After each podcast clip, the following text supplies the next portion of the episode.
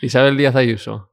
Eh, a ver si algún día me acepta un cara a cara la señora Ayuso, me gustaría. A ver, Jordi Evole, yo, yo le, sustituyo y yo hago un cara a cara, no pasa nada, yo puedo organizar. Señora Ayuso está invitada, yo, yo modero. ¿Y ahora por qué hay tanta polémica con lo de la ley del sí sí? La ley tiene una cosa muy buena que comparto, que es el objetivo de ya basta de hacer leyes eh, donde en realidad indirectamente como que se responsabiliza a la víctima, hmm. vamos a poner en el centro de todo el consentimiento en las relaciones. Eso creo que es muy bueno. Eh, Yolanda Díaz. ¿Ella quiere juntarse con Unidas Podemos? Claro, ella cuenta con todo el mundo, con todo el mundo que está ahora ya en los territorios haciendo cosas. Ella cuenta que tenemos que estar todos. ¿Cuál es tu posicionamiento sobre la ley trans? Tema LGTB. ¿Por qué la alcaldesa se implica tanto en este tema, ¿no? O sea, hemos aumentado los recursos específicos para el colectivo, pero hemos hecho algo más que eso. Y hemos dicho, estos son políticas y es una cuestión que define nuestra ciudad y nuestro proyecto de ciudad, que es un paso más. Y por tanto queremos que sean políticas transversales a todo el ayuntamiento. No es que solo queremos una pequeña cuota con sus cositas para el colectivo, hmm. no. A nuestra ciudad nos define la diversidad.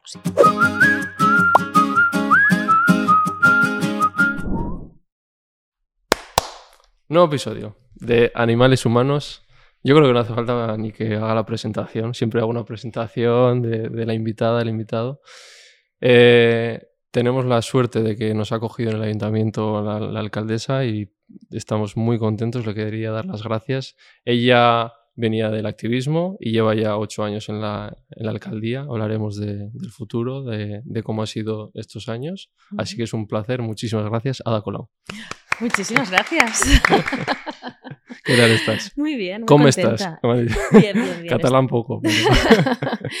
Estoy bien y muy contenta de que estéis aquí, de mm. verdad. Sí, sí. Que estáis ya acercándonos un poco a esta etapa, estarás un poco ya metiendo marcha, ¿no? Sí, por las elecciones, dices que son en mayo. Yo te tengo que confesar que llevo ocho años de alcaldesa, que a veces cuando lo pienso todavía me parece increíble. O sea, no es como si me veo a mí misma hace ocho años y me parece increíble este viaje. Pero, pero aunque llevo ocho años de alcaldesa y por lo tanto no puedo decir ya que sea una novata mm. en la política institucional, em, hay cosas a las que no me acostumbro. Y por ejemplo, las campañas electorales no me acostumbro. O dicen todos los políticos que son estresantes, ¿no? Lo siguiente. No, solo estresantes, es que no me gustan. O sea, a lo mejor no debería decir esto es políticamente incorrecto, no lo sé, pero es que no me gustan porque se supone que tenemos que estar hablando todo el día, la gente está harta de los mítines y de que los políticos estén hablando todo el día, entonces sabemos que la gente está harta, pero como siempre se ha hecho y los medios te lo piden, que no, y se acaba haciendo. Y entonces mm. es un poco, ojalá podamos reinventar también las campañas electorales algún día, por favor. Aprovechando que has dicho todo esto estos ocho años, ¿qué hay otras cosas que, que no te gusten de, de, la alcaldía?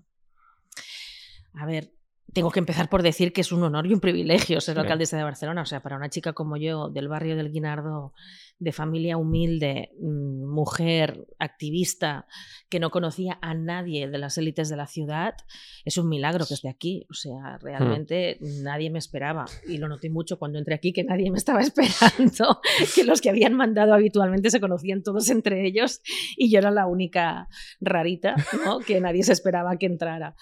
Eh, eso es un orgullo. Eh, porque eso es un orgullo para yo mí. siento orgullo porque yo vengo de un pueblo que no ha tenido plataformas ni nada y lo hemos sacado adelante de, con trabajo. Entonces eso es como un plus de nadie te ha puesto ahí dinero, no vienes de donde. Totalmente, sí, sí.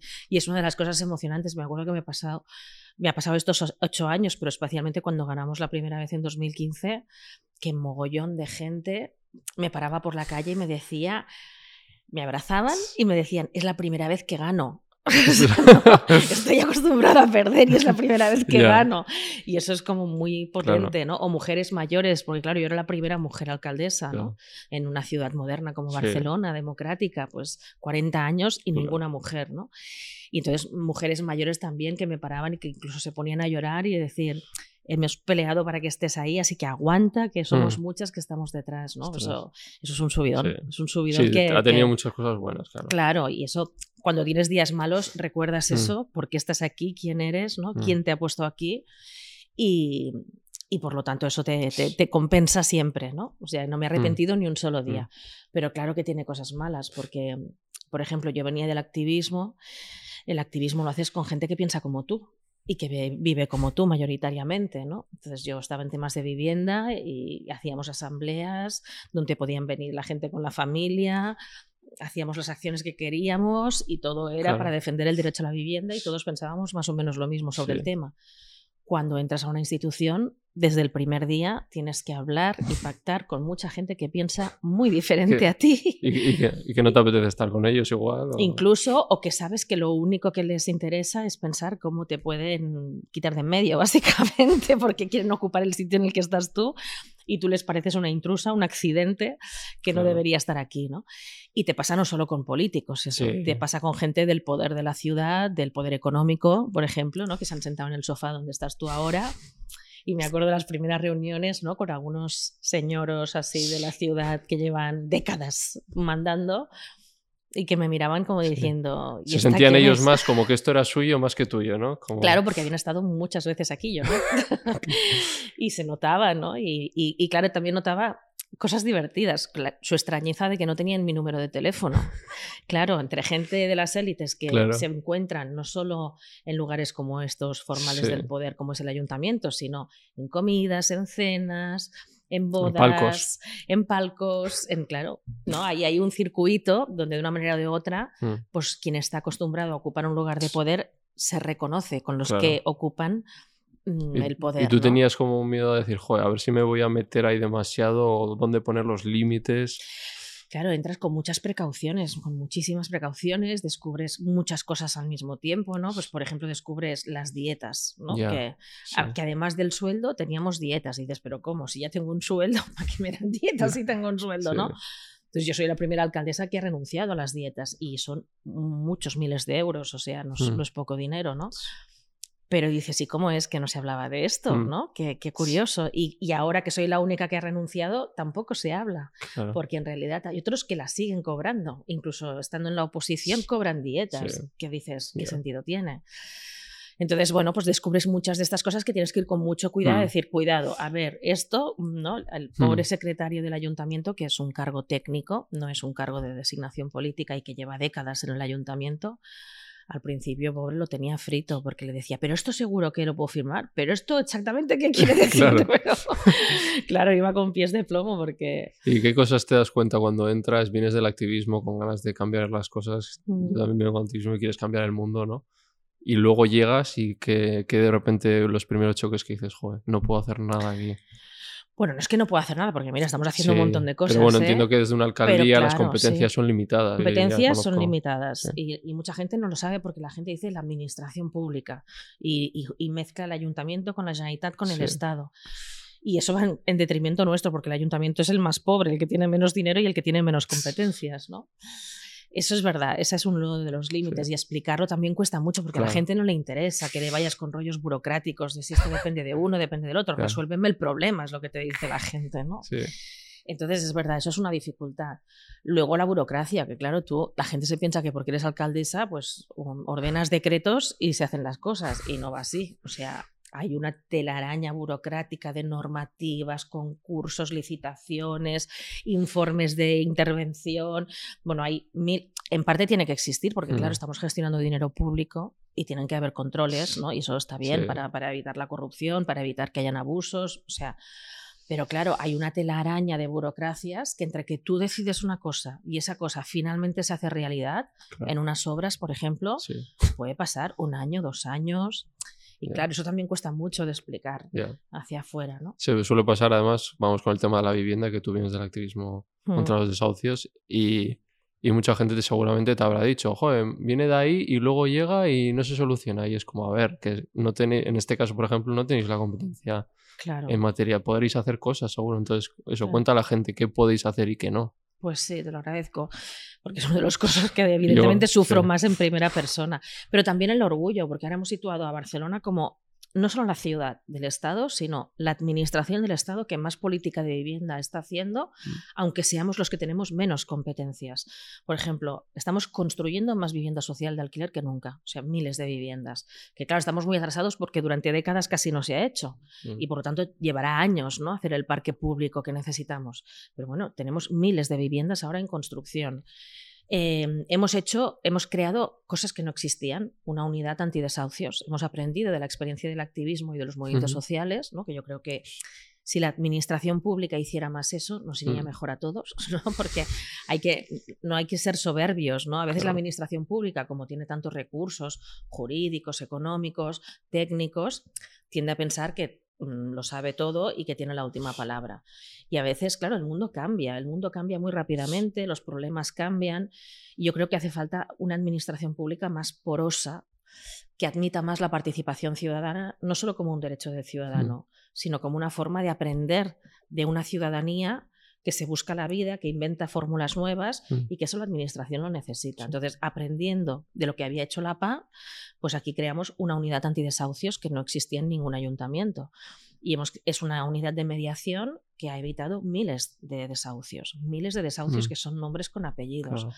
Mientras hacemos eso, apretamos a los que tienen competencias, en este caso el Estado, para que apruebe de una puñetera vez la ley de vivienda que llevamos reclamando años y que regule los alquileres y que dé una alternativa a las Es familias pasada. vulnerables. Sobre todo en la gente joven, o sea, Madrid, Barcelona, bueno, en general en todos los sitios. Total. Es que tu suelo va dedicado única exclusivamente al alquiler y ya no tienes ni vísperas de poder comprarte una casa ni un futuro. O sea, te, te- la gente por eso hay tanta ansiedad y, y Sí, sí. tanto problemas también de salud mental todo junto. O sea, Totalmente, yo también siempre he vivido de alquiler y sé perfectamente de lo que estamos hablando y es una vergüenza porque una cosa es que tú pagues una renta eh, pues que sea digna, Sí. pero tiene que ser en función de lo que ingresas y en cambio aquí Ya. no hay ningún límite, en Claro. otros países sí, pero Sí. aquí no, entonces es una cosa de mínimos, de evitar la avaricia, Mm. digamos, porque ahora mismo el problema es que se pone el derecho a la avaricia por delante del derecho a la vivienda, ¿no? mm. Y ¿Y entonces- vosotros po- tenéis competencia para poner un tope en el ayuntamiento? No, No, no, nosotros pues- no podemos poner el tope al alquiler.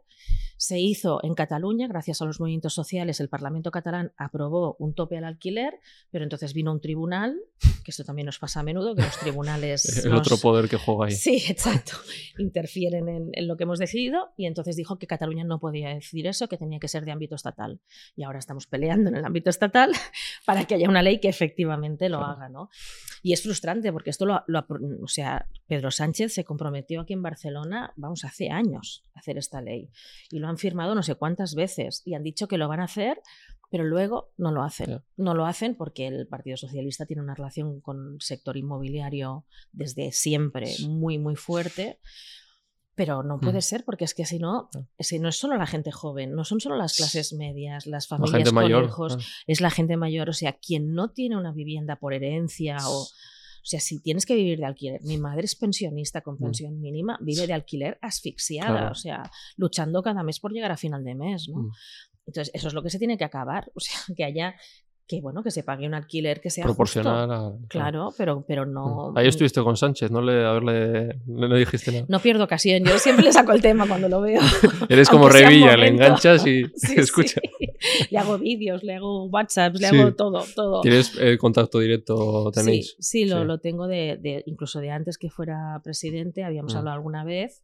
Intento no molestar mucho porque entiendo que es un hombre muy ocupado, que es el presidente de España, pero, pero sí que es verdad que, por ejemplo, para el tema de la vivienda Sí, le- eh, lo, lo utilizo y le he enviado bastantes Sí. WhatsApps, ¿Y? tengo que decir. Te deja el tic azul. Eh, me lee, me lee.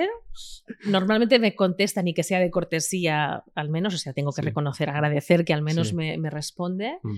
pero con el tema de la vivienda no avanzamos. Y entonces dices, bueno, ¿qué hay ahí? ¿Qué hay Claro. ahí realmente? ¿Qué poder oculto? ¿Qué...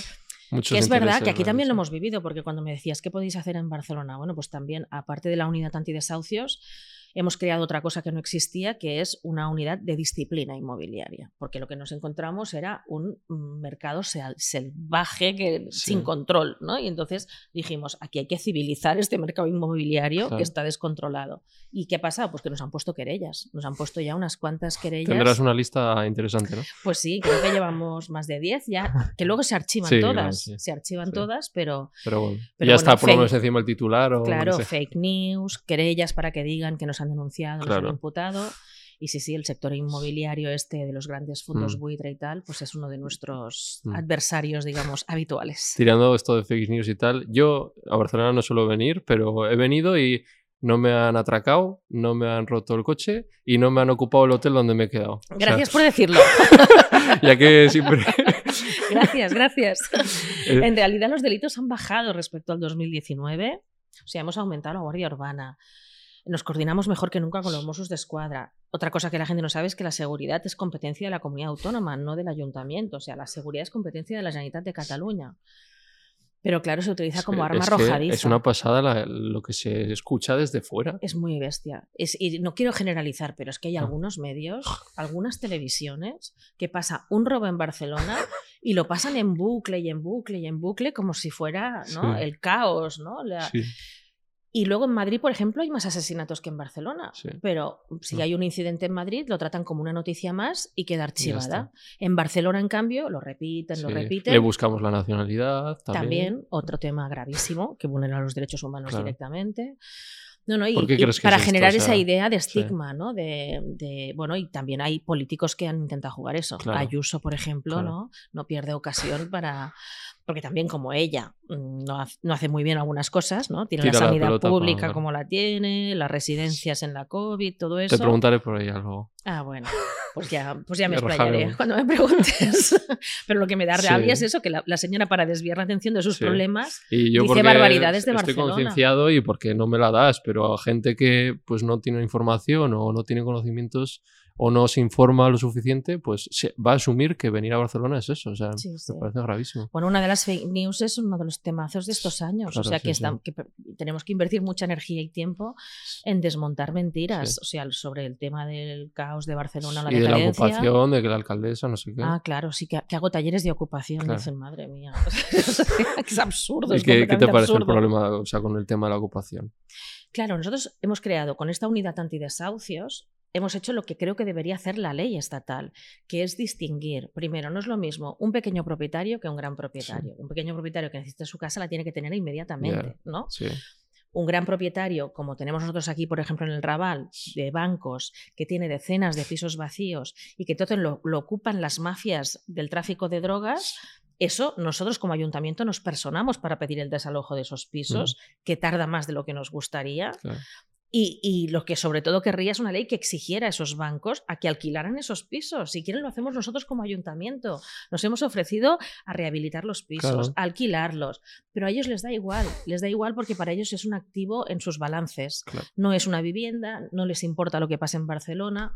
Y ese es el problema de fondo. ¿no? Entonces, me gustaría una ley que obligara a todos los grandes propietarios, bancos, grandes inmobiliarias, fondos de inversión, que o ponen sus viviendas en alquiler o las ceden a la administración, lo que no puede ser es que tengan ahí viviendas vacías creando unos problemas que tenemos que gestionar nosotros y de los que nos responsabilizan a nosotros. ¿no? Entonces yo creo que es muy importante diferenciar el pequeño propietario del gran propietario y también en los casos de las ocupaciones distinguir quién ocupa por necesidad, una familia que no sabe qué hacer, que está sin un hmm. techo y se mete donde puede, de alguien que es delincuencial. Pues eso, una mafia, por ejemplo, del tráfico mm. de drogas. Con todo lo que sea delincuencial, evidentemente, desalojo lo más rápido posible. Pero con una familia vulnerable hay que dar una solución y enviar. La gente siempre critica, pero no da alternativas. Te he escuchado una entrevista con el tema de los manteros que era con Valls en, en me parece que eran Salvados, ¿no? Y él criticaba mucho y tú decías que sí, pero no me estás dando una alternativa. Es muy fácil decir esto está mal, esto está mal, pero son gente y tienen problemas. Claro, y hay que darles respuesta. Sí, sí. Es, nuestro trabajo dar respuesta. Entonces, nosotros la unidad antidesahucios Hemos incluido también a las familias vulnerables que están en, situación de ocupación para ayudarlas a regularizar la situación. O sea, lo que nadie quiere vivir ocupando en precario, pensando que mañana te pueden desalojar. Nadie hace eso por capricho, lo hace por necesidad. Entonces, si es por necesidad, la administración pública ¿qué tiene que hacer? Mediar y ver si se puede acordar un alquiler social en esa misma vivienda para regularizar la situación y si no es posible, pues pedir tiempo al propietario para mm, buscar un sitio alternativo, pero nunca la violencia de un desalojo policial va a ser una buena solución para una familia vulnerable. Antes, la derecha siempre ante situaciones complejas como respuestas sencillas, y no es imposible. Sí, en eso es verdad que se mueven muy bien en, maniqueísmos, en recetas fáciles. La gente te lo va a comprar fácil, pero no es así. Sí, pero incluso que se contradicen y que dicen mentiras, pero como que no les pasa hmm. factura, ¿no? En cambio es verdad que la gente progresista siempre tenemos que explicar todos los matices, todas las complejidades y, y es más difícil de comunicar, es verdad, ¿no? Vale, hablando de fake news y todo esto, vamos con Twitter. Vamos con Twitter. ¿Por qué dejó la alcaldesa Twitter? ay, qué contenta estoy de haber dejado Twitter, no me he arrepentido ni un solo día de mi vida. Sí, sí, estoy muy contenta. Porque, bueno, trabajándolo también con la gente que me ayudaba en redes, que tengo que decir que eran reticentes a que dejara Twitter claro, porque... los políticos tenéis ahí y todo. No, y además descubrí, porque no lo sabía, no me había parado a pensarlo nunca, cuando decidí dejarlo, me dijeron que yo era la política de España con más seguidores en Twitter, que tenía casi un millón. Pero ni lo sabía yo eso. Y me daba igual, o sea, para mí son herramientas las redes sociales, ¿no? Ni buenas ni malas, son herramientas. Entonces, ¿para qué te sirven? Para llegar a gente a la que es difícil llegar, para que te lleguen propuestas o quejas directamente, ¿no? Sin que tengan mm. que pasar por instancias que a lo mejor se pierden por el camino y tú no te enteras. O sea que yo creo que las redes sociales pueden tener muchas cosas buenas en general para la sociedad y en concreto para la política. Mm. Sin embargo, Twitter, yo creo que, eh, y yo lo he usado muchos años también como activista, pero creo que ha tenido una deriva. Ha tenido claramente una deriva donde para buscar el negocio y el dinero, supongo, pues a, eso ha puesto el algoritmo que, promueve totalmente ¿no? la polarización, que no, que no pone ningún límite a los insultos, al acoso, a la amenaza, a los discursos de odio. Bueno, las fake news, o sea, todo. Claro, entonces las fake news. Entonces pasa a ser un lugar inseguro directamente, ¿no? Pero además de inseguro, Em, lo que, lo, que más, lo que me hizo tomar la decisión no eran los insultos, el machismo y tal, que lo mm, recibía cada día, pero igual que muchas otras mujeres y personas. Pero lo que me hizo tomar la decisión es decir, a ver, a mí me tienen aquí cada día esclava porque cada día en Twitter hay un flame, porque cada día en Twitter hay una fake news que tengo que, que desmentir, porque cada día en Twitter, si pasa no sé qué, ¿cómo es que la alcaldesa aún no ha dicho nada? Y de repente le estaba dedicando horas a Twitter. Y claro, soy alcaldesa de la ciudad de Barcelona, tiene 1.700.000 habitantes, que la mayoría no están en Twitter, por cierto, porque no es la red que tiene más seguidores. ¿Y qué hacía yo dedicando horas a Twitter? O sea, es una herramienta, no puede ser un fin en sí mismo, ni puedes acabar siendo esclavo de Twitter, ¿no?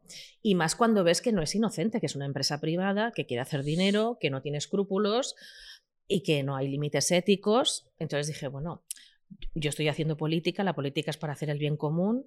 Además veo que Twitter cada vez más promueve la pelea, la polarización, que es justo lo contrario de lo que yo quiero hacer en política, que es mm. diálogo, empatía, acuerdos. Bueno, pues si esta herramienta no me sirve para hacer lo que yo quiero, libero mi tiempo para hacer, para, para, pisar más calle, para hablar directamente con la gente y por suerte confirmo que efectivamente la calle no tiene nada que ver con Twitter, afortunadamente. Y no te sientes de decir, joder, me estoy como apartado, porque claro, encima comentan cosas de mí, no puedo contestar nada, ah, te da igual. no tengo ninguna ansia con eso, no. no, no, no. cuando hay alguna fake news que circula mucho o cuando hay alguna noticia importante, me la pasan por chats de Telegram. o sea, la información me llega, ¿sabes? Si me tiene que llegar.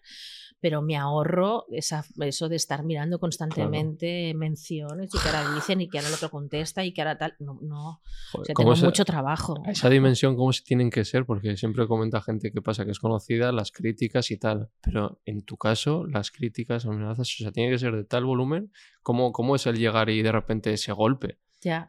Bueno, las críticas las llevo bien en el sentido de que yo he sido activista, yo he interpelado a los políticos y entonces llevo muy bien las críticas porque sé que forman parte del buen funcionamiento de la democracia. Entonces, cuando alguien tiene algo que no le funciona o tal, tiene que quejarse.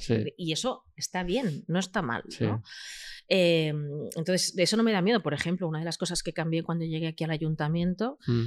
es que me di cuenta que la inercia hacía que estuviera encerrada aquí. Yo le llamo el castillo, ¿no? Porque tiene una pinta un poco de castillo. Es un edificio muy bonito, antiguo, pero.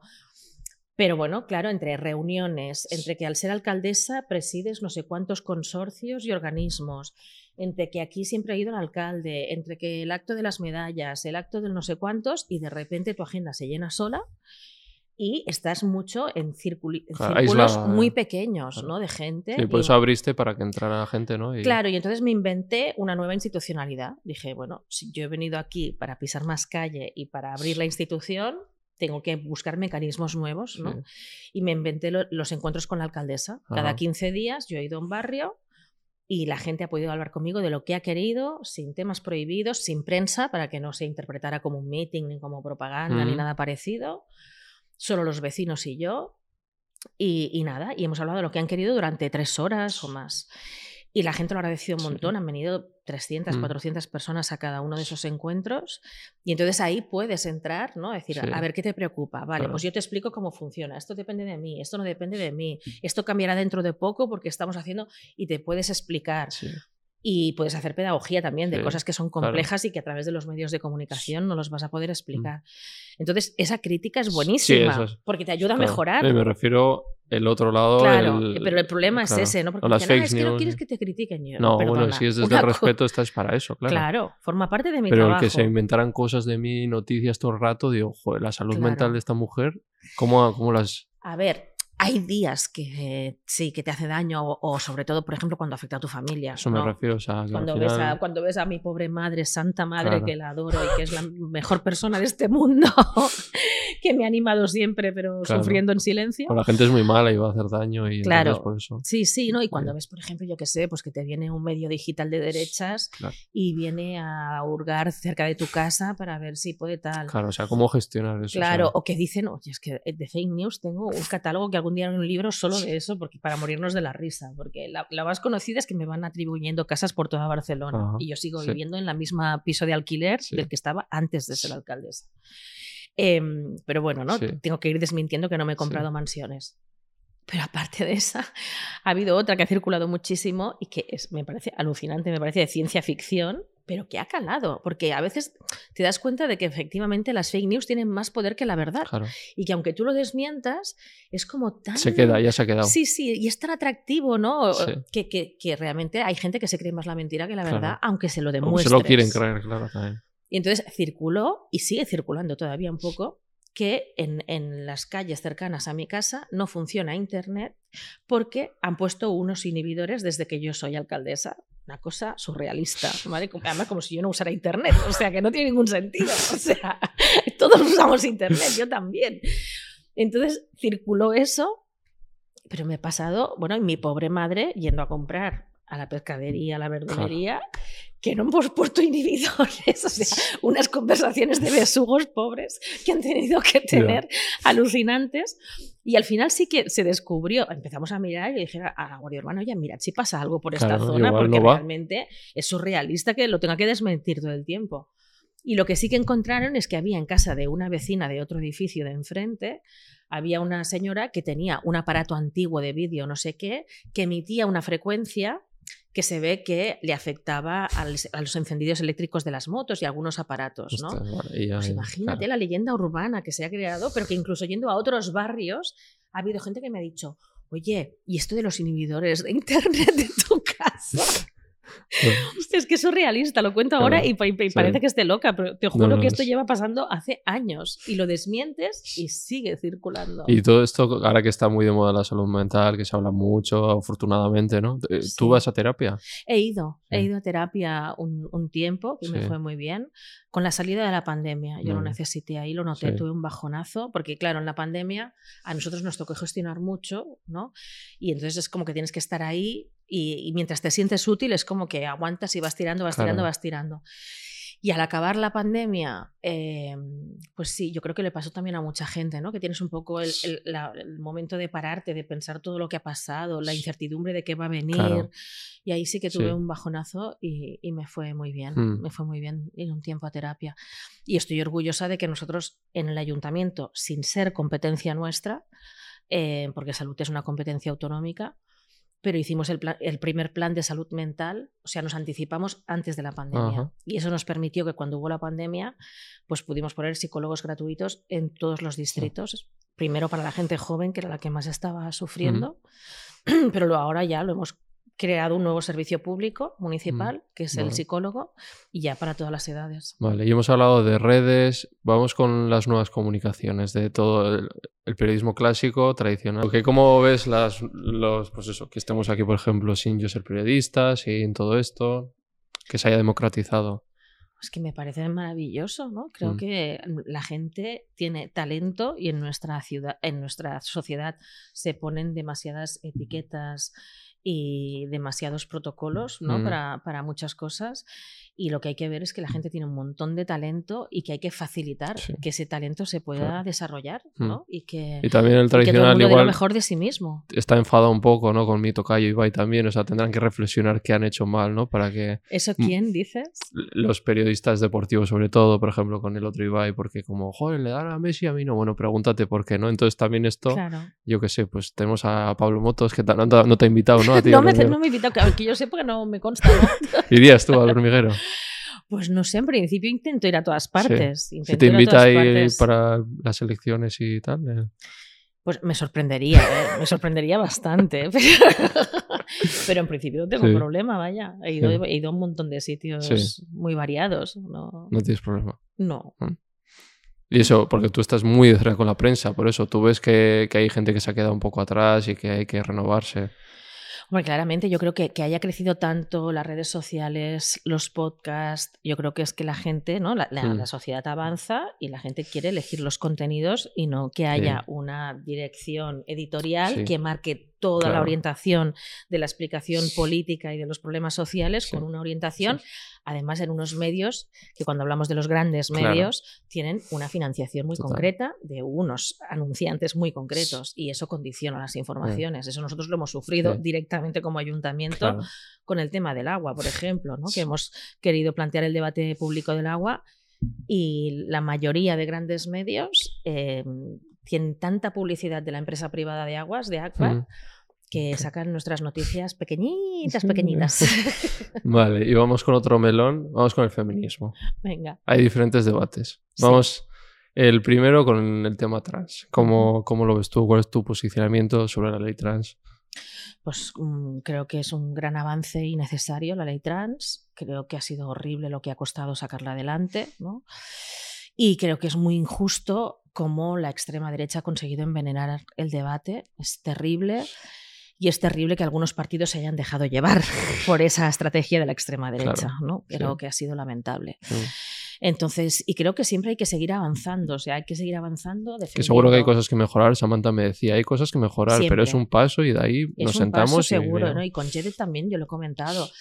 ¿Hay, hay cosas que mejorar? Sí, siempre. Por ejemplo, hay un tema que nosotros desde el ayuntamiento siempre insistimos mucho cuando se habla de feminismos, que es no todo se resuelve con leyes y se necesitan muchos más presupuestos. Nosotros lo hemos vivido. Lo poquito, por ejemplo, que hemos podido hacer aquí con las competencias que tenemos, hemos hecho cursos de formación e inserción laboral, especialmente para personas trans, que han tenido un resultado brutal Mm. porque las personas trans muy a menudo lo que te dicen es que de las principales eh, dificultades que encuentran, aparte del estigma y aparte de la cuestión de cambio de nombre, papeleos, etcétera, pero la siguiente es trabajo. Claro. ¿no? Y el trabajo es como la condición para 80% de incorporarte a la paro, o sea. sociedad, emanciparte, etcétera. Entonces, eh, el tema material es súper importante, igual que, por ejemplo, para el tema del maltrato. Para Mm. el maltrato, evidentemente, hace falta penas, hace falta juzgados, pero no se resuelve todo con policía y Claro. juzgados. Claro. Hacen falta que hayan muchísimas más casas seguras para que si una mujer se quiere separar lo pueda hacer porque tenga un sitio donde ir. Una cosa tan material como esa, ¿no? Sí. Entonces, yo creo que es un gran avance la ley trans. Me sabe mal que haya costado tanto, ¿no?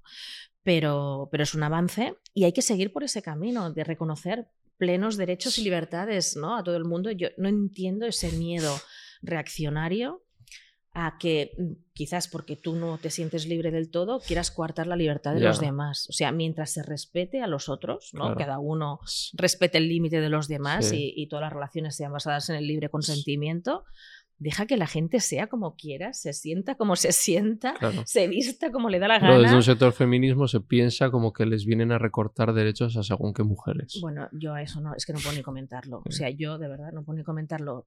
De verdad que me sabe mal, ¿eh? que haya una parte que creo que es pequeña. pero que hay- Cada vez veo más, ¿eh? Es una parte pequeña del feminismo. Y que en el pasa poder, y que tiene hay- poder también, Pero claro. hay una parte que tiene poder, es verdad, que está relacionado con determinadas, determinados sectores burgueses. Sí. Claramente. Hay una parte del Partido Socialista, lo hemos visto todas, lo hemos visto con Carmen Calvo y de verdad que me sabe muy mal. Mm. Me sabe muy mal, pero es que además me duele como mujer, ¿sabes? Mm. Porque precisamente las mujeres que hemos sufrido violencia sexual, que hemos sufrido discriminación, o sea, no acepto, acepto que hayan distintas opiniones, acepto que la gente pueda tener dudas, porque es razonable, o sea, cuando estás cambiando un paradigma, que puede haber dudas, eso es normal que te hagas preguntas porque no conoces una realidad determinada. Todo eso es normal, eso, eso no, lo voy nunca a criminalizar. Lo que no puedo entender jamás en nombre del feminismo es que se señale a una persona vulnerable, es que se acose a una persona vulnerable, es que se utilice un lenguaje violento para callar a una persona vulnerable. Eso, en nombre del feminismo, eso no es feminismo. Eso Encima usando eso no es feminismo. sus, sus, otros pronombres, o sea, son muy malas personas muchas veces. Totalmente. O sea, y no son feministas. O sea, y me atrevo a decir, no son feministas. O sea, si algo debe ser el feminismo, es precisamente otra manera de abordar las relaciones y la resolución de los conflictos. Mm. Entonces, si tú utilizas la violencia, lo siento, no eres feminista. No eres feminista. Porque para mí, uno de los grandes objetivos del feminismo es erradicar todas las formas de violencia, todas, la del lenguaje, la de la discriminación salarial, la de la discriminación, todas, ¿no? Y la violencia sexual, por mm. supuesto.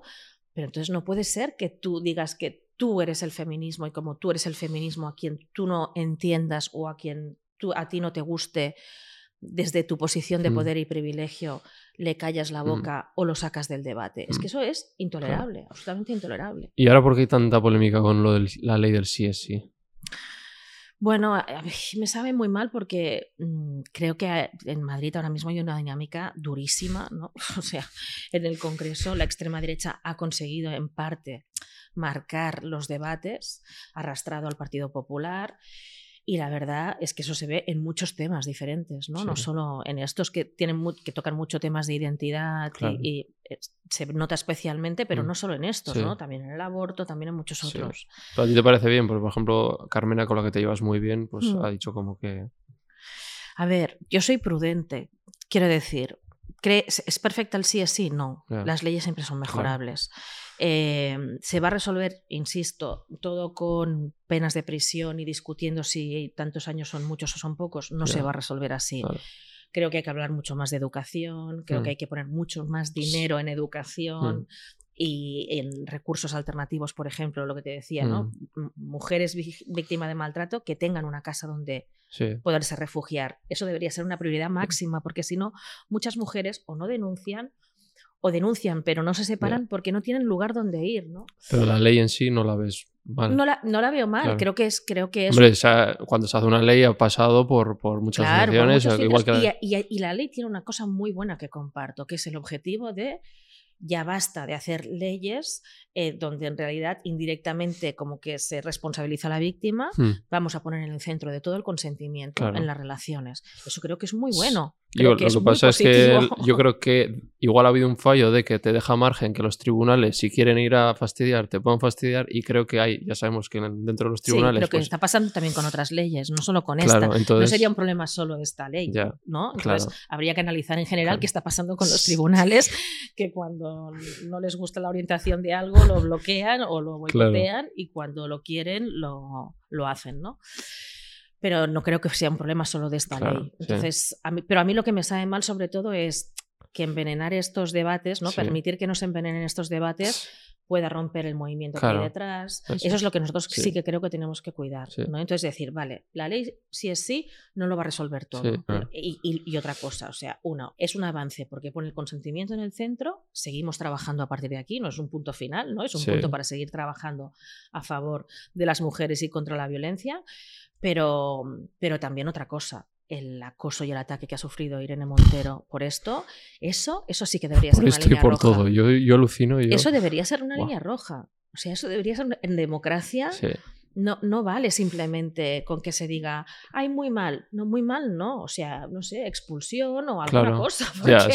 No puede ser que no tenga consecuencias que se agreda a una ministra, a una que representante estén, que estén en la puerta de su casa durante meses. Que le acosen en su vivienda con sus hijos y que eso no tenga consecuencias. Ese doble rasero, eso también dice mucho de la debilidad de nuestra democracia, donde todavía hay una desigualdad y aunque, y eso lo he notado yo también como alcaldesa, y siempre lo digo, cuando llegaba alcaldesa, he tenido conciencia de mujer, o sea, he notado que era la primera mujer alcaldesa y que no estaban acostumbrados a ver aquí a una mujer. Pero más que eso, he tenido conciencia de clase. He notado que lo que menos soportaban es que yo no fuera de los suyos ni quisiera ser de los suyos. Entonces, claro, eso genera una desigualdad en el ejercicio del poder, porque tú notas que hay unas élites que con aquellos que quieren entrar en el juego y hacer las cosas como se han hecho siempre, pues esos los incorporan. Pero a los que Mm, seguimos ¿no? Con, siendo libres y no entramos en determinados juegos, ni queremos aparentar lo que no somos y reivindicamos con orgullo nuestro origen y nuestras raíces y renunciamos a las dietas y demostramos que se podía hacer de otra manera y que no estamos aquí por dinero sino por compromiso, eso no lo soportan y te lo hacen notar de muchas maneras sutiles y subliminales ¿no? a lo largo de los años. Han pasado ocho años y se podrían haber acostumbrado ya a que soy alcaldesa y algunos no. se han acostumbrado. Dilo, Vale, tema LGTB. ¿Por qué la alcaldesa se implica tanto en este tema? ¿no? Que vemos eh, ahí, le vemos con Anjet, con Samantha. Y, bueno, luego te metes en diferentes redes sociales, ¿no? Quieres esa cercanía, te vemos ahí en muchos sitios. ¿Por qué esa implicación? Bueno, primero decir que es implicación personal y del mi gobierno al que yo represento. O sea, nosotros cuando entramos aquí en el 2015 creamos por primera vez una concejalía que es de feminismos y LGTBI. ¿no? Antes eso era un departamento. Mm. Eh, que eran políticas de la mujer, ahora es feminismos, que es un posicionamiento, y LGTBI. Y eso ahora tiene el máximo rango dentro de nuestra organización. Y eso quiere decir que no solo hemos aumentado el presupuesto para hacer políticas contra la violencia mm. machista o que hemos creado un centro LGTBI que es de referencia en toda Europa, ¿no? y hemos aumentado los recursos para que haya asesoría jurídica en casos de, de, denuncias, de agresiones o acompañamiento psicológico, etcétera, etcétera. O sea, hemos aumentado los recursos específicos para el colectivo, pero hemos hecho algo más que eso. Y hemos dicho, estos son políticas y es una cuestión que define nuestra ciudad y nuestro proyecto de ciudad, que es un paso más. Y por tanto queremos que sean políticas transversales a todo el ayuntamiento. No es que solo queremos una pequeña cuota con sus cositas para el colectivo, hmm. no. A nuestra ciudad nos define la diversidad. O sea, es una de nuestras banderas más importantes. ¿no? Somos una ciudad orgullosamente diversa.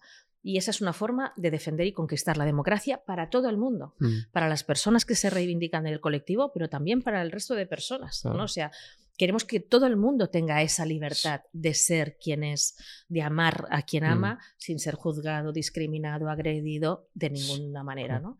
Y yo soy del colectivo, yo soy mm. una mujer bisexual, ¿no? Si ya les podía molestar que fuera mujer y de otra clase humilde, pues otra capita ya te falta, luego lo haremos, te falta que seas vegana, como yo. Entonces ya claro, claro. me cago en el chuletón también. Bueno, estamos empezando a dar pasitos en ese sentido. con lo que has dicho además, eh, mi amigo, una de las personas que está aquí es un chico trans y me ha dicho, pues él es de Barcelona y me ha dicho que han aumentado, me ha dicho, joder, pregúntale porque han aumentado los delitos de odio contra el colectivo. Han aumentado en todas partes, no en Barcelona, y yo creo que tiene que ver con varias cosas, algunas malas, alguna buena. Mm.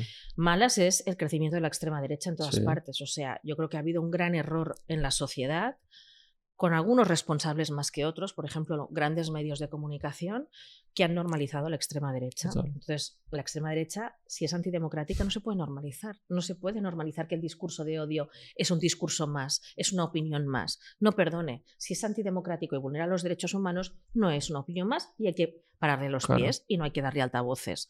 Eso se ha hecho en toda Europa, porque la extrema derecha crece en toda Europa. Desgraciadamente, los neofascistas están gobernando en Italia, aquí al lado, o sea que. y crece en toda Europa. Y desgraciadamente también ha pasado aquí y han llegado a las instituciones y a los gobiernos. En Andalucía, en Castilla, en Madrid condicionan totalmente ¿no? las políticas y el discurso. Y ahí están planteando retroceso de derechos constantemente, sobre todo en temas de feminismos y LGTBI. Creo que, que ese discurso se haya normalizado, eh, haya sido impune porque ha sido impune literalmente en las redes sociales y en los medios de comunicación. luego no pasa tenido la consecuencias, no han tenido denuncias cuando incitar al odio es un, delito que la Fiscalía debería perseguir hmm. por defecto y sistemáticamente. Creo que las instituciones han sido blandas con esos discursos de odio y al normalizado ha habido gente que a lo mejor eh, estaba más discreta que se ha atrevido a salir a la calle a pegar, a insultar y a gritar, ¿no? O sea que yo creo que hay que sacar la lección de que normalizar discursos antidemocráticos tiene consecuencias sobre la vida de la gente y eso hay que cambiarlo. Hay que empezar a poner las líneas rojas en Mm. el ámbito mediático, en el ámbito de las redes y en el, en- y en el ámbito institucional en general. Esa es una. Una cosa que sí creo que es positiva dentro de un contexto adverso como Sí. es este, es que sí que hemos avanzado. Hemos avanzado Y claro, cuando tú avanzas hay siempre un contrapunto, ¿no? hay un contrapunto y también hay otra cosa. Hemos avanzado en recursos. O sea, ahora mismo hay instituciones como el Ayuntamiento de Barcelona que explícitamente dice, Ah, claro, lo cuenta, ta- contabilizáis, claro, por eso. claro, si te, si te agreden, no te quedes en casa, te vamos a acompañar, te Claro. vamos a cubrir la- el tema jurídico. O sea, yo me acuerdo, por ejemplo, conocí a una pareja de chicos que sufrieron una mm, paliza horrible Mm, que, que a uno le destrozaron la boca. mm. Bueno, pues eh, les acompañamos en el tema jurídico, psicológico, y como hemos hecho un dentista municipal, pues se pudo reconstruir Ostras. totalmente la boca gracias al dentista municipal. O sea que estamos poniendo más recursos ¿no? que hacen que la gente no lo viva Que igual en no han aumentado, sino que antes no se contaban, igual que con la violencia de género, igual, Exacto, ¿no? lo Claro. mismo que con la violencia de género. O sea Claro. que creo que muchas denuncias que antes no se ponían, ahora se ponen porque Vale. hay más gente que cree que no se va a encontrar sola, sino que va a tener un apoyo para... Nosotros, por ejemplo, como ayuntamiento, antes no se hacía, en los casos graves de, de agresiones homófobas o, o de género o racistas, Sí. nos personamos como ayuntamiento. Es decir, no solo la persona denuncia, sino que nosotros como institución nos ponemos a su lado y denunciamos para que se investigue hasta el final y, y haya la Mm. pena que pertoque. Vale, pues vamos con un tres nombres que pregunta todo el mundo. A ver. El primer nombre, eh, Yolanda Díaz. Yolanda Díaz me lo pone muy fácil, me Que gusta por eso, mucho. va- me gusta vamos, a, vamos a mucho. ir un poquito una de cal y una de arena. Una de cal y una de arena. Pues me gusta mucho Yolanda Díaz. Había ¿Qué estado hace poco? ¿no? En, eh, Sí. que habéis petado que había gente fuera, ¿no? O sea, Más de 3.000 personas, que eso Sí. en un acto político en- Sí. hoy en día es como raro. sí. ¿Pero qué te parece como política? Me parece maravillosa. eh, ya lo he dicho en privado y en público. Es decir, creo que Yolanda ha hecho una cosa muy difícil, que es en un contexto tan adverso de, Ya. de crisis, de la extrema derecha gritando todo el día. La única que ponía cordura un poquito. ahí, ¿no? Claro, de peleas entre la izquierda también, hay que decirlo, de, de bueno, crisis, primero la COVID, luego la crisis económica. Mm. En todo eso, ella ha mantenido siempre el buen tono, ha sido capaz de dialogar y, ha llegar a sacado acuerdos. cosas como... Y sobre todo ha hecho política útil, Eso que ha cambiado la vida de la gente, subir el salario mínimo, conseguir contratos indefinidos a mansalva. El paro ha bajado. Claro, el paro ha bajado como nunca. O sea, aquí en Barcelona estamos en el récord de los últimos 20 años de Claro. creación de ocupación. Eh, algo tan importante y simbólico como derechos que se debían desde hacía décadas, como las trabajadoras del hogar, que tengan igualdad de derechos al paro, Mm. etcétera. O sea, que hay buena sintonía. Pues ya, Creo sí. que ella es una muy buena política que, y que eso también se está trasladando a las encuestas, Claro. que la gente valora mucho su figura. Entonces yo creo que hay mm. que apoyarla, hay que apoyar la muerte. Lo que pasa es que yo hoy no me entero. O sea, eh, sumar que... O sea, va a ir aparte, quiere juntarse con... Es que Eso no sé qué pasa se ahí. irá viendo. O sea, Sí. ella dice una cosa que por la experiencia que tengo creo que tiene razón, que es, vale, los partidos son importantes, no es Sí. que no sean importantes. Y ahí estamos en Unidas Podemos, Sí, estamos todos sí. coordinados, que si los comunes de aquí, Podemos, Sí. Izquierda Unida, pues Claro, todos estamos, eso las es. mareas de Galicia, Sí. ahí estamos todos y estamos coordinados en el Mm. Congreso. Pero en el Congreso, en las instituciones, te vas haciendo pequeñito, porque tú estás en una burbujita hablando siempre entre los mismos. Y Yolanda que dice, hay que hablar hacia afuera. Mm. Claro que nosotros tenemos que ponernos de acuerdo e ir juntos. Claro. Faltaría más. Es Y, nuestra responsabilidad sí. histórica. Pues eso como queda poco, digo, yo no sé a qué esperan. Sí. No, no, pero entonces lo de sumar, ¿qué es? Es un proceso de apertura. Es un proceso de Vale. decir, vale, los que estamos, estamos, pero tenemos que ser más. Ya. Hay mucha gente que se ha desencantado de la política precisamente Ya. porque está harta del ruido, de las peleas, de que todo sea una cosa entre partidos. Entonces, Yolanda, ¿qué hace? Pues me voy por muchas ciudades de España hacer actos que sea de escuchar, de hablar, ¿no? Y al margen de los partidos Vale. ese proceso que sumar, creo que le ha ido muy bien porque Sí. ha ido muchísima gente a esos Sí. actos y sirven eso para, para reilusionar, de decir, oye, vamos a, a abrir esto, ¿no? A refrescarlo y hacer un proceso ilusionante donde mucha gente pueda participar y no solo los que estamos ahora. Y Entonces, luego ella quiere juntarse con Unidas Podemos. O... Claro, ella cuenta sí. con todo el mundo, con Sí. todo el mundo que está ahora ya en los Claro. territorios haciendo cosas. Ella cuenta que tenemos que estar todos, Sí. por supuesto. Claro, Pero, dice, luego pero, mi igual. funci- pero ella dice, y creo que tiene razón, mi función cuál es? Hablarle a toda la gente que se ha desencantado, que se ha alejado, que cree que la política no va con ellos. Ya que yo tengo un altavoz, creo que mi función principal es esa, ¿no? Y luego cuando lleguen las elecciones, pues ya pondremos también, y... juntaremos todas las siglas. Claro, porque es que siempre nos pasa lo mismo, que es que la derecha se junta muy fácil, pero es que en la izquierda hay 55.000 partidos. Y entonces luego... Eso es verdad. Entonces digo, a ver si va ahora otro, yo qué sé. Pero en todo caso, lo de los partidos, haya más o menos, tienen que ser herramientas. Eso no se tiene que perder nunca de vista. Mm. Son herramientas. Entonces hay que ver, ahora qué es lo que más funciona para comunicar y llegar a la gente. Yo creo que Yolanda ha demostrado que ha tenido muy buena intuición y muy buen hacer, pues vamos a confiar en ella. Yo soy muy partidaria de confiar. Vale, segundo nombre, no tan bueno. Ah, Isabel Díaz Ayuso. Bueno, ahí antes ya te he hecho un poco de spoiler. Si me tiras de la lengua, tengo que ir con cuidado. A ver, eh, a ver si algún día me acepta un cara a cara la señora Ayuso. Me gustaría. A ver, Jordi Evole, que ya está, ya. Yo, yo le, sustituyo y yo hago un cara a cara, no pasa nada. Yo puedo organizar. Señora Ayuso está invitada, yo, yo modero. Muy bien. Que Jordi ha hecho ya muchos, ya está. Ya. Muy bien, muy bien. ¿Pero te gustaría hacer un cara a cara con ella? Sí, o sea, realmente me parece que es una profesional de la política impresionante, o sea, no quiero, no quiero para nada ridiculizarla. Comunica muy bien, está claro. Ahora es un poco trilera, por decirlo sencillo. O sea, es un poco trilera porque ella qué hace? Lanza bombas de humo.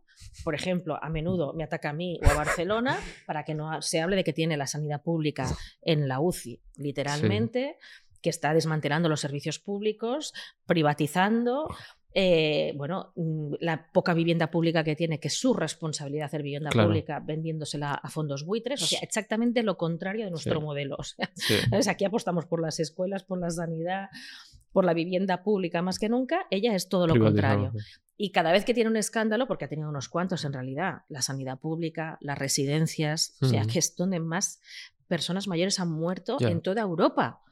¿Cómo puede decir que eso es culpa del gobierno de coalición? O sea, era su responsabilidad esa gestión.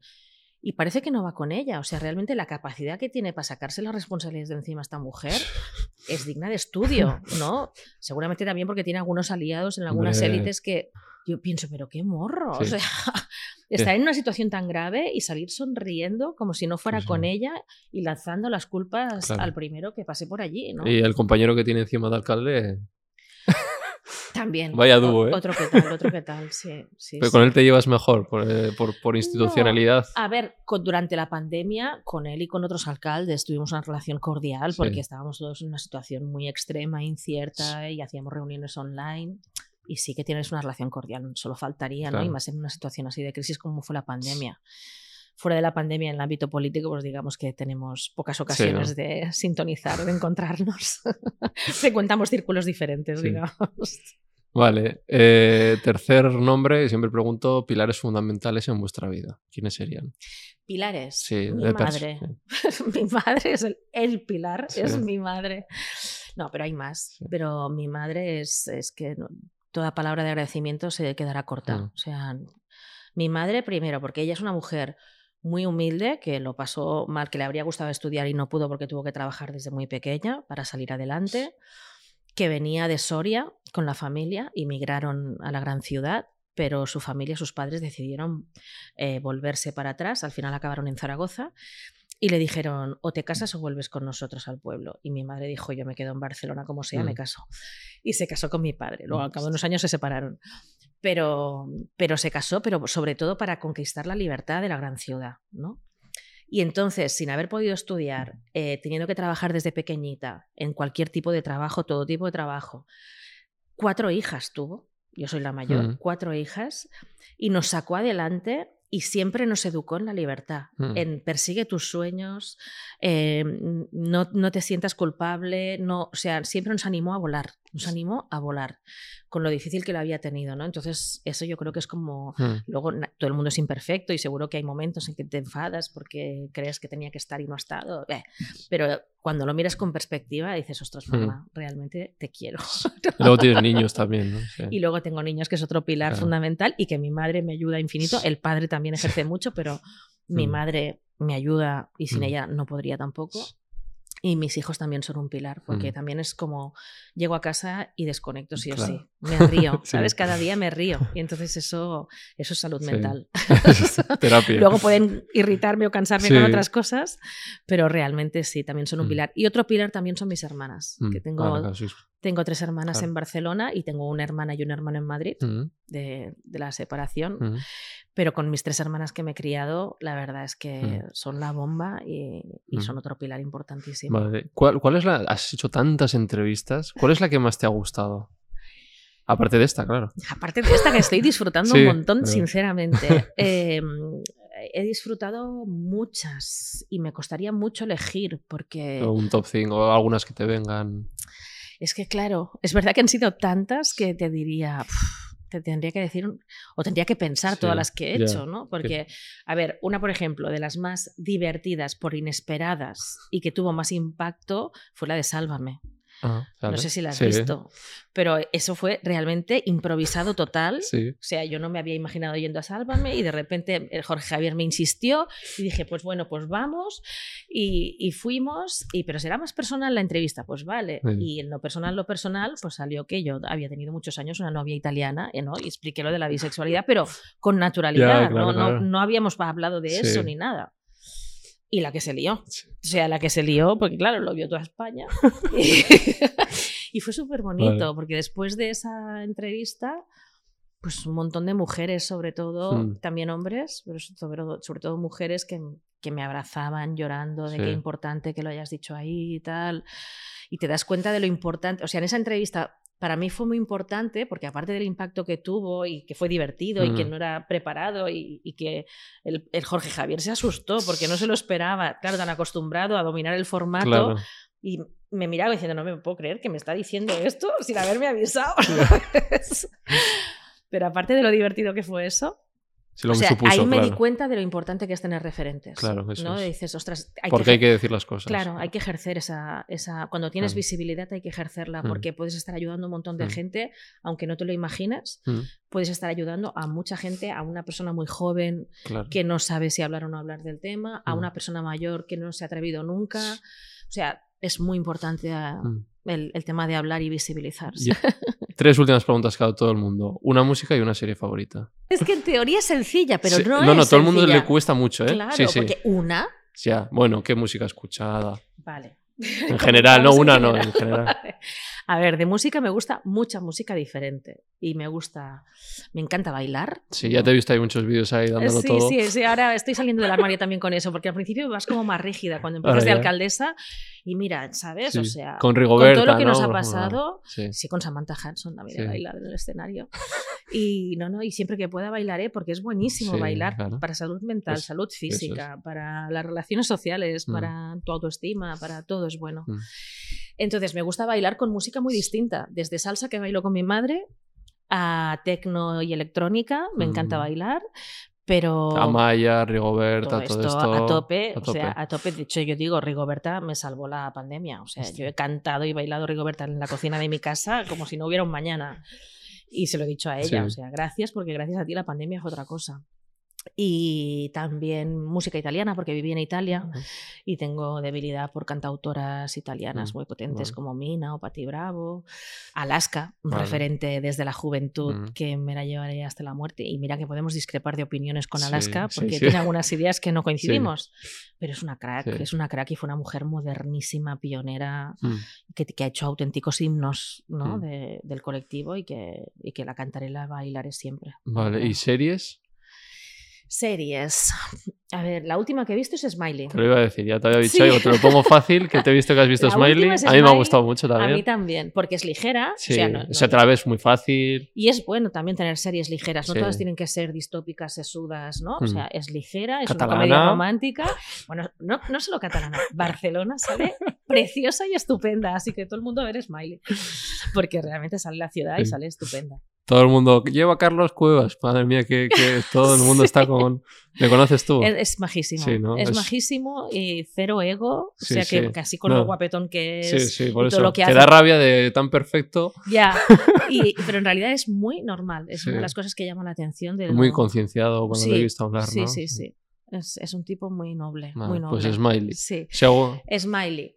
Mm. Esa es la última que he visto. Mm. He visto un montón. o sea, de los últimos meses, recuerdo que me gustó una mucho que tenía que ver con una alcaldesa, que era Intimidad. Ah, vale, sí, he visto. Muy buena. La encontré muy buena. Los De Ituño, ¿no? personajes, los personajes súper buenos. Eh, no sé, si voy más atrás. Clásica esta, Breaking Bad, La Casa de Papel.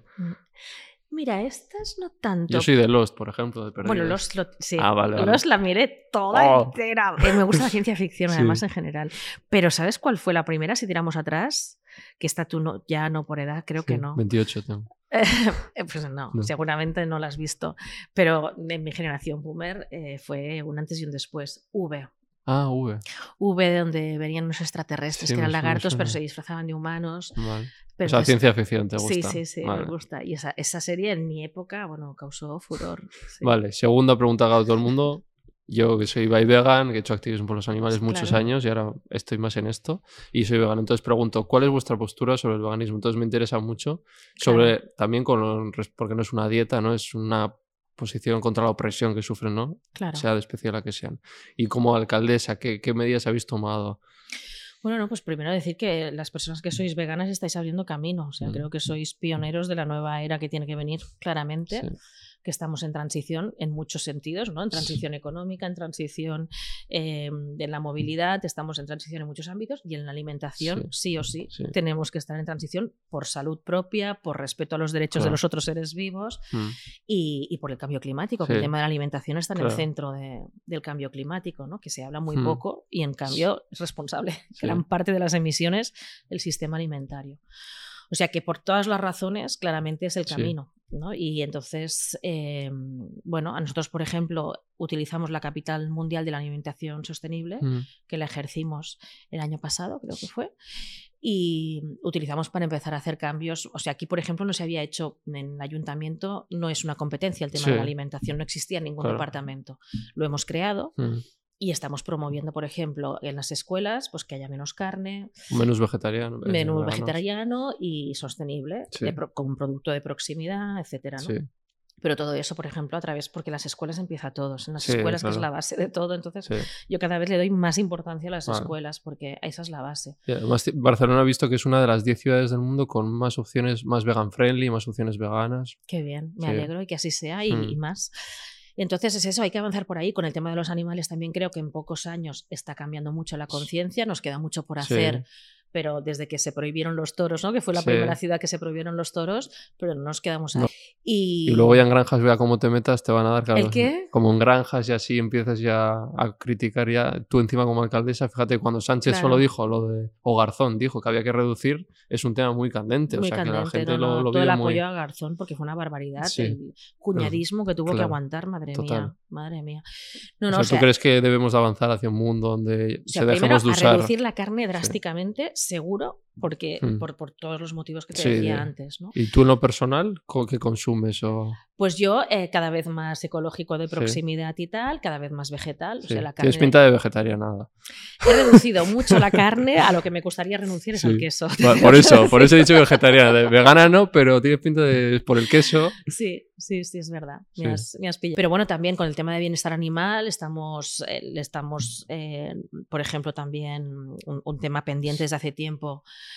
revisando la idea de zoo, ¿no? Eso es. que es un temazo porque íbamos lentos, Sí. porque tendríamos que ir más rápido. Pero bueno, hicimos un pacto con las entidades animalistas que se llama Zoo Siglo XXI. Ajá. Con Animaturalis igual también en Sí, estamos trabajando para cambiar radicalmente el modelo de zoo, o sea, pasar Claro. de un modelo colonial eh, de exposición y explotación Sí. de animales que no tienen que estar ahí porque es absurdo. Sí. O sea, Son cárceles, o sea, son no, no es cárceles. conservación. Sí, y eso sí. se tendrían que apoyar en los hábitats naturales. o sea. Totalmente. Que luego no es tan fácil porque yo, yo tomé esa decisión cuando llegué en el 2015, Mm, estaban los delfines. sí. que sufren muchísimo de estar Sí. encerrados en un sitio pequeño porque lo que tienen que hacer es hacer Claro, kilómetros y kilómetros claro. por el mar, ¿no? Y entonces me dijeron, hay que tomar una decisión ahora porque para que los delfines sigan en el zoo hay una normativa europea que dice que la piscina tiene que ser más grande. Y dije, pues no, no hacemos la piscina más grande y los delfines se van. Claro. O sea, no, Ah. aprovechamos esta Ah, sí. crisis y la convertimos en una oportunidad. Y luego fue muy difícil porque encontrar, como llevan tanto tiempo encerrados, no puedes soltarlos en el Mm, mar directamente, claro, que es lo que nos claro, gustaría.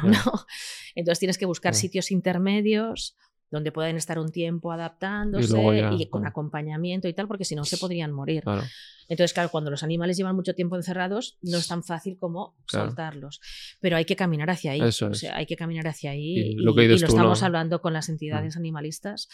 Hay un pacto y que se ha visto retrasado por el tema del COVID, como otras cosas, pero Mm. que, que hay que acelerar y que, bueno, que el zoo se vaya reconvirtiendo en un lugar de, pues eso, de educación, de pedagogía, de recuperación Mm. de animales, ¿no? En situación de peligro de extinción para poderlos reincorporar, Mm. Que sea otra orientación que tenga que ver con el protección de los Mm. animales y del Mm. medio ambiente. Te van a, cri- van a sacar clips. Da colado vegetariana, ya lo estoy viendo. Todavía no, ¿eh? confieso Ya, que a no, veces no, por eso. como pescado, como pescado, pero he reducido mucho la Sí, carne, ¿no? mucho. Pero te ves en un futuro. Y aquí en el ayuntamiento también, ¿eh? Sí. Ahora también hemos pedido aquí que los, ¿no? que los menús que, que se ofrecen cuando hay premios o cuando hay algo así, pues Vale. también reducir mucho. Vale, pues yo te voy a ayudar con eso porque he hecho un libro Ah, muy bien. con prólogo de Clara Lago, que es vegana también, Muy bien. que es la era del veganismo, pues donde hablamos de todo eso que has comentado también de los zoos, de, de la opresión que sufren en las diferentes, Qué bien, en muchos temas, ¿no? qué bien. Y nada. Ay, pues, qué bien con dedicatoria. claro, claro. Muchas gracias. qué bien. Pues muchísimas gracias. Qué ilusión. Nada, pagando tus viajes de, de la- de las elecciones, las preelecciones. Pues nada, la última pregunta es, invita a alguien aquí. Anda, ¿cuánta gente invitaría? Porque se está muy a gusto. Sí. O sea que en general, a quien te apetezca yo le animo. Eh, tú- Públicamente está recomendado. públicamente recomendado en general. Y, y tú estás pendiente, ¿hay alguien que te haría mucha ilusión que te ha dicho que no? O que... Bueno, no, no, no le he preguntado, pero como hemos hablado de Jordi, por ejemplo, y seguro que tú tienes contacto con, ¿Con Jordi Évole? Sí, sí, Sí, sí, sí. tengo contacto. Sí, sí. Estaría guay. ¿Estaría guay? Venga, va. Yo, si quieres, Vale, intento ayudarte vale, humildemente. eso es. ¿Hacemos otro viaje a Barcelona? Venga, pues bueno, que se venga de la Madrid. Venga, va. Que el próximo sea el Jordi Évole. Bueno, pues nada, has estado a gusto, que es lo importante, Muy ¿no? a gusto, de verdad. Sí, Vale. sí, sí, me ha hecho corto. Sí, Sí. pues que ha sido un placer. Espero que os guste la entrevista, a los que lo habéis visto, y que nos vemos en otra. Perfecto. Aquí estaremos. Chao. Chao.